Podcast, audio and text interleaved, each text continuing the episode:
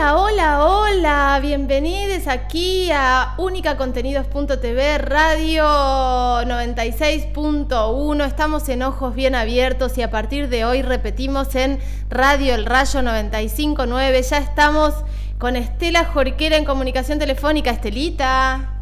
Hola, Caro. Qué lindo escucharte, buen día, qué sol.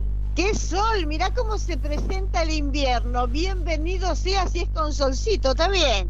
Va a intibiar un poco, pero el sol al fin. Hermoso, hermoso, hermoso el sol. Nos viene bien además para estas recomendaciones que tienen que, que, que, que están dando vueltas, que tienen que ver con pasar algunos minutos al sol. Viste que están hablando que en el contexto de enfermedades respiratorias, de COVID, mm. un ratito en el patio, media horita de sol viene bárbaro.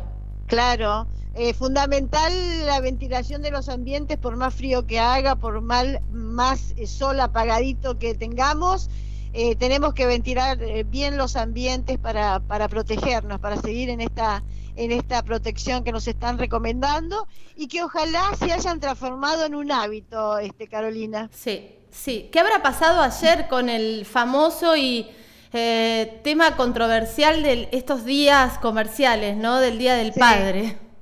Bueno, ojalá que quienes lo tengan todavía eh, lo hayan cuidado y cuidarlo significa no estar cerca, ¿no? El abrazo vendrá después, el abrazo, el beso, la felicitación, el festejo vendrá después cuando todo esto pase, que ojalá sea pronto. Ojalá. Estelita, y en este camino de que pase pronto, la vacunación es un eje fundamental. Exactamente, y hay una gran noticia eh, para Viedma, porque mañana entre las 12 y las 19 se iniciará aquí en la capital de Río Negro la vacunación contra el COVID para aquellos comprendidos entre los 40 y 50 años, sin factores de riesgo y sin turno. Solo se requiere que estén inscriptos en el sistema vacunate.rionegro.gov.ar. Solo ese requisito. Que en esas condiciones este, si tenés entre 40 y 50, podés concurrir mañana entre las 2 y las 19 al Fioravanti Ruggeri. Allí se te dará la primera dosis de la vacuna contra el COVID. Además, Caro, también podrán concurrir otros grupos, mayores de 50, de 60 o personas con factores de riesgo a partir de los 18 años que aún no hayan sido vacunados, también pueden ir sin turno mañana a recibir esta primera dosis de la vacuna contra el COVID. Si todavía nadie se inscribió y tiene ganas, quiere recibir eh, la primera dosis, tiene que hacerlo, se tiene que inscribir en esta dirección que acabábamos de señalar, vacunate.rionegro.gov.ar. Quienes se inscriban y manifiesten su voluntad de vacunarse, recibirán un llamado telefónico donde se les informarán los detalles del turno designado para recibir la dosis. Es muy importante eh, la, digamos, la cobertura de la vacunación en Viedma. Es importante en Río Negro, pero en Viedma es importantísimo el porcentaje que ya ha sido vacunado y por eso se está haciendo lugar, se está ampliando esta cobertura para otros eh, sectores, para otras edades. Así es que bienvenido sea. Totalmente. Estaba escuchando el fin de semana, Caro, un informe, creo que de, Inglaterra, que hacía referencia a la cobertura de las vacunas en relación a, a, la disminución que significan en las internaciones. Algunas superan el 80% de disminución en la internación para aquellas personas que están vacunadas. Es decir, la vacuna, cualquiera de ellas, lo que hace es darnos una mayor protección, una mayor cobertura, no, nos, no impide que nos contagiemos. Lo que sí impide es que tengamos, digamos, en la mayoría de los casos, eh, las eh, consecuencias más graves del COVID, que son las que implican la hospitalización de las personas.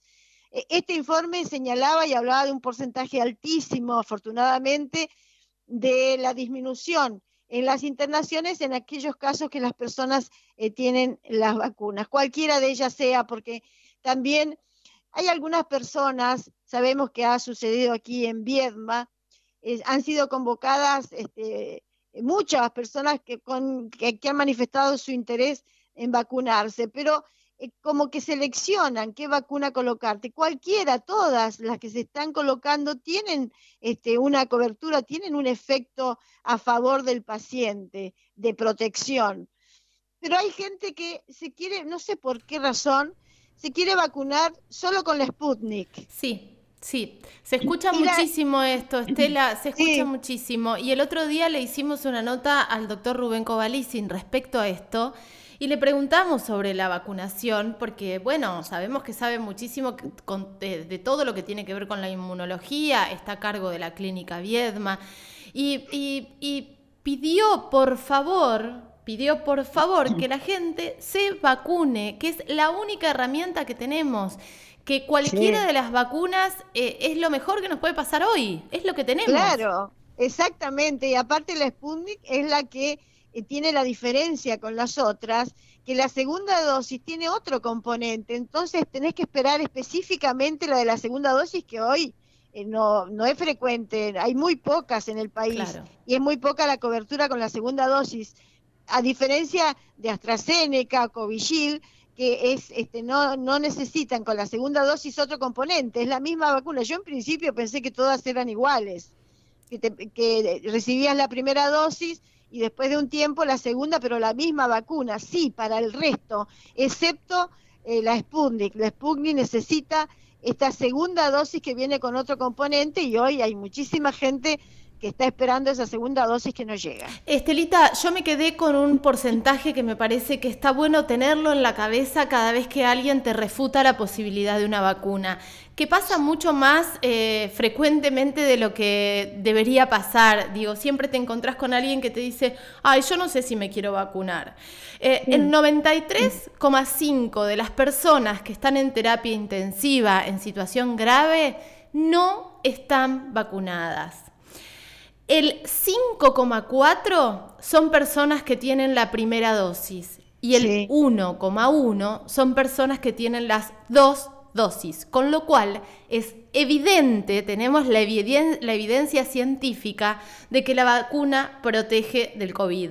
Sin, duda, para mí no, no, no, yo no tengo dudas de eso. Hay gente que sí, que hay gente, bueno, yo respeto, respeto las opiniones y las y las posiciones personales. Hay gente que no quiere saber nada y, bueno, yo lo respeto, eh, pero también pido que respeten mi posición de que sí, yo por supuesto ya me puse una dosis y, me parece que una protección te da, no, no te inmuniza contra el COVID, porque podés contagiar, pero sí lo que hace es hacer más leves eh, las consecuencias. Me quedé pensando, Estelita, ¿vos te vacunaste que tenés más de 40? No pensé.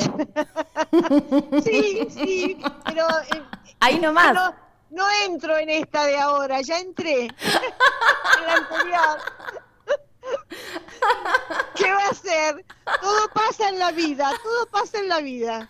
Hasta los años. Todo pasa hasta los años y lo que más deseo es que pase esta pandemia que tanto daño está haciendo. Totalmente. Estela, ¿tenemos alguna información judicial? Hay una información judicial que tuvo repercusión el fin de semana, exactamente el sábado, que se realizó una audiencia este, después de que una mujer eh, presentara una denuncia penal contra su expareja, una denuncia por el delito de abuso sexual reiterado. Eh, el hombre quedó, por supuesto, con prisión preventiva, detenido el mismo sábado, el mismo día de la denuncia. Eh, la presentación eh, de, por la, de, la víctima da cuenta que los hechos se produjeron en el interior de la vivienda que ambos compartían y detalló que por lo menos desde hace dos meses el hombre ejercía violencia psicológica y sexual sobre la mujer, sobre su ex mujer. En ese marco le profería amenazas, la hostigaba y hasta la obligaba a mantener relaciones sexuales. En el último episodio, tal como consta en la denuncia formulada por esta mujer, el imputado tomó un arma de fuego tipo revólver, presumiblemente calibre 38, dice la información surgida de la Fiscalía del Poder Judicial, y le exhibió el arma a la mujer para retirarse momentos después del domicilio mientras le hacía gestos con sus manos de apuntarle con el arma. La fiscal de aquí de Viedma, Janina Estela Pasarelli, requirió la formulación de cargos y también la prisión preventiva por el delito de abuso sexual con acceso carnal continuado, todo lo cual fue admitido por el juez de garantías, Juan Pedro Puntel, y este hombre quedó con prisión preventiva el sábado pasado. Situaciones que lamentablemente son más frecuentes de lo que uno esperaría y de lo que la ley está sancionando y por suerte la aplicación de la ley en este caso llegó a tiempo, la mujer pudo hacer la, denuncia y esta persona que no entendía, que no entiende, que hay muchos que siguen sin entender que el no es no y que cuando las cosas, la relación de pareja eh, se termina, ese es el final y hay que respetarlo, hay que respetar en este caso supongo la voluntad de la mujer y no por eso, porque el hombre no esté de acuerdo, eh, tiene eh, que hacer, este, cometer este tipo de delitos, que son eso, son delitos, que tienen sanción. Delitos y de los más aberrantes, porque ir contra la integridad eh, física y sexual de una persona es el delito más aberrante. Y en este sentido, hablando de diferentes tipos de violencias, eh, el abuso sexual es una clara violencia de género, em, está buenísimo recordar que ahora en Río Negro hay una ley que seguramente vamos a estar hablando eh, mm. dentro de poco tiempo, se sancionó hace poquito, esta ley donde se permite dictar la preventiva a, a personas que no obedecen a la primera instancia de alguna cautelar, de alguna herramienta que ponga la justicia respecto a violencias de género. Por ejemplo, a vos te ponen una perimetral porque ejerciste violencia de género, violás la perimetral, vas preso. Exacto. Es muy importante, ¿eh? Que hasta ahora no sucedía. Exacto una modificación que al Código eh, Penal de la provincia que, bueno, los legisladores aprobaron en las dos instancias, es decir, que ya es ley, tiene que ser ahora, interpreto yo, eh, promulgada este, pero ya es ley, ya es de aplicación en la provincia. Sí, la verdad es que es una muy buena noticia. Muchas veces hemos dicho eh, frente a femicidios, los casos más extremos, Estela, eh, hizo cinco denuncias, hizo dos denuncias, ya tenía tres denuncias, tenía botón antipánico, tenía la perimetral, sin embargo, fue violando todo y de repente la mata. Bueno, hoy en Río Negro, que es una ley de avanzada y seguramente se va a aplicar porque eh, la justicia carga sobre sus hombros también la responsabilidad de haberle dado una perimetral a un tipo que no la respetaba o que se sacaba la tobillera o que no le daba pelota mm. al dual. Entonces, bueno, el dual es bastante más complejo. Pero está buenísimo tener esta herramienta, ¿no? Exactamente, es una herramienta más para la justicia que se veía atada de pies y manos en, estas en estas situaciones. Total. Eh, que disponía una, una medida cautelar como el no acercarse a la víctima y muchos ni siquiera la tenían en cuenta. Totalmente, totalmente. Total, no pasaba nada. Este, pero bueno, ahora sí va a pasar. Si no respeta la medida que ha dispuesto el, el juez, ir a preso a esa persona que está imputado por un hecho de violencia de género. Totalmente, me parece importantísimo remarcarlo y empezar a instalarlo porque es un marco legal que también frena a estos tipos que ni siquiera le dan pelota a la ley. Sin duda, claro que sí. Terrible. Es un avance, es un avance. Lástima, porque la verdad que tendría, tendría que existir la ley y el acatamiento a la ley, pero ya no hay respeto a la autoridad en muchos casos. Entonces la ley este, que la aplica un juez, y bueno, la aplica un juez y yo no le doy bolilla. En muchos casos veíamos estas situaciones, ¿eh? denuncias reiteradas que en definitiva las que se tienen que quedar adentro y encerradas son las mujeres por el temor de que el, la expareja está rondando la vivienda, no está respetando la medida que le ha impuesto la justicia y entonces las que quedan encerradas son las mujeres. Totalmente. Estela, tenemos mucha información para esta semana porque estamos en la puerta, en la puerta de la elección de los, los y las integrantes del Superior Tribunal de Justicia. Serán dos mujeres, será un hombre y una mujer. ¿Qué pasará con la paridad de género? ¿No? Es cierto, falta muy poquito, el 30 es la reunión del Consejo de la magistratura donde se van a elegir los dos vocales del Superior Tribunal de Justicia. Muchas organizaciones están pidiendo que sea una, por lo menos una mujer, una de esas dos vacantes, que sea una mujer. Creo que está peleado este tema.